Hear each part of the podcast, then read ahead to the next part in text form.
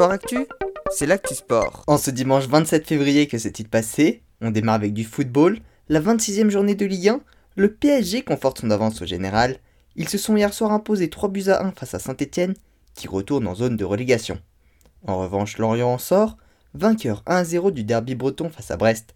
Victoire surprise de Reims également, 2-1 contre Monaco. Dans les autres résultats, match nul 1 partout entre Troyes et Marseille ainsi qu'entre Clermont et Bordeaux, et 0-0 entre Metz et Nantes. Enfin, Lens a battu Angers 2 buts à 1.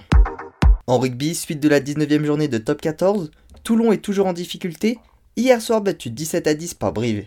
Ils sont 12e du classement. En revanche pour Montpellier, tout va pour le mieux. Vainqueur du stade français 30 à 3, ils sont provisoirement en tête du classement devant Bordeaux-Bègles qui affronte ce soir le stade toulousain. Toujours en rugby, suite de la troisième journée du tournoi Destination, l'Irlande qui s'est très largement imposée 57 à 6 face à l'Italie reste au contact de la France avec seulement 3 points de retard, juste devant l'Angleterre, qui a hier battu le Pays de Galles 23 à 19.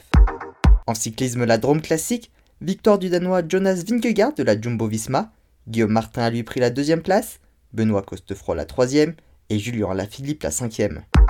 En tennis, Rafael Nadal a remporté le tournoi d'Acapulco, vainqueur de Cameron Norris en 2-7. L'Espagnol qui était blessé il y a 3 mois est encore invaincu en 2022.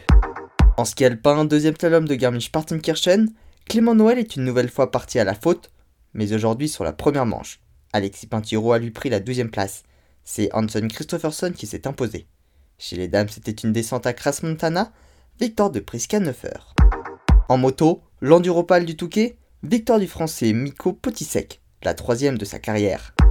Enfin en athlétisme, l'éthiopienne Yalemzerf Yehulo s'est imposée en 29-14 sur le 10 km en Espagne le nouveau record du monde, est la première femme à passer sous les 29 minutes 30 et même les 29 minutes 20.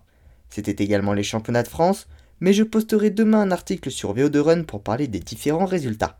Voilà pour les actualités du jour, à demain dans Sport Actif.